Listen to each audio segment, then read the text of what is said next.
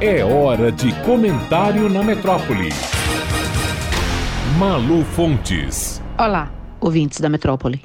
No dia em que completou um ano, a declaração da Organização Mundial de Saúde, a OMS, de que o mundo estava sob uma pandemia, o Brasil acordou ostentando um troféu indesejável por qualquer nação.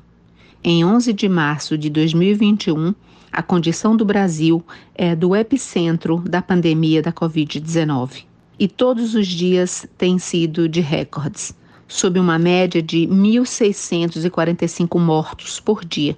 Como a gente gosta muito de comparação, vamos a ela. O país do mundo onde mais morreram pessoas com vírus são os Estados Unidos, cujos mortos já ultrapassaram os 500 mil, mas cuja média é de 1.547 mortos dia, nas semanas em que houve pico, com uma diferença.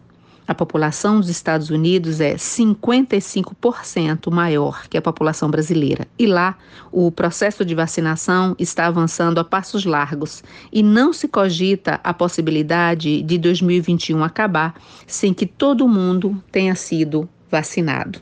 Aqui o cenário ainda é assustador é quase unanimidade entre epidemiologistas, infectologistas e secretários de saúde que os números não fecham tão cedo. Somos muitos casos, pouca vacina e falta de vagas nos hospitais. Tudo isso associado a muita confusão governamental e logística. Enquanto governadores passaram a última semana anunciando o colapso ou pré-colapso em seus respectivos estados, o general Pazuello, o ministro da Saúde, gravou um vídeo para negar o inegável. Segundo ele, não há colapso no Brasil. E há. E até é possível distribuir vídeos oficiais dizendo não, mas não se pode fazer desaparecer das filas dos gripários, das UPAs, das emergências dos hospitais públicos e privados, do interior das ambulâncias e das filas de regulação as centenas de pessoas que, em cada estado, esperam todos os dias por uma vaga num leito clínico ou num leito de UTI Covid.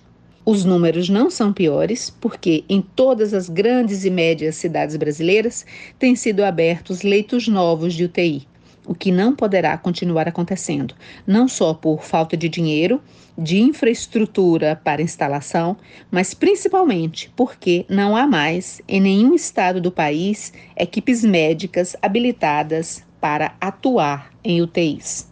Enquanto isso, como pano de fundo, irrompem as tensões na economia.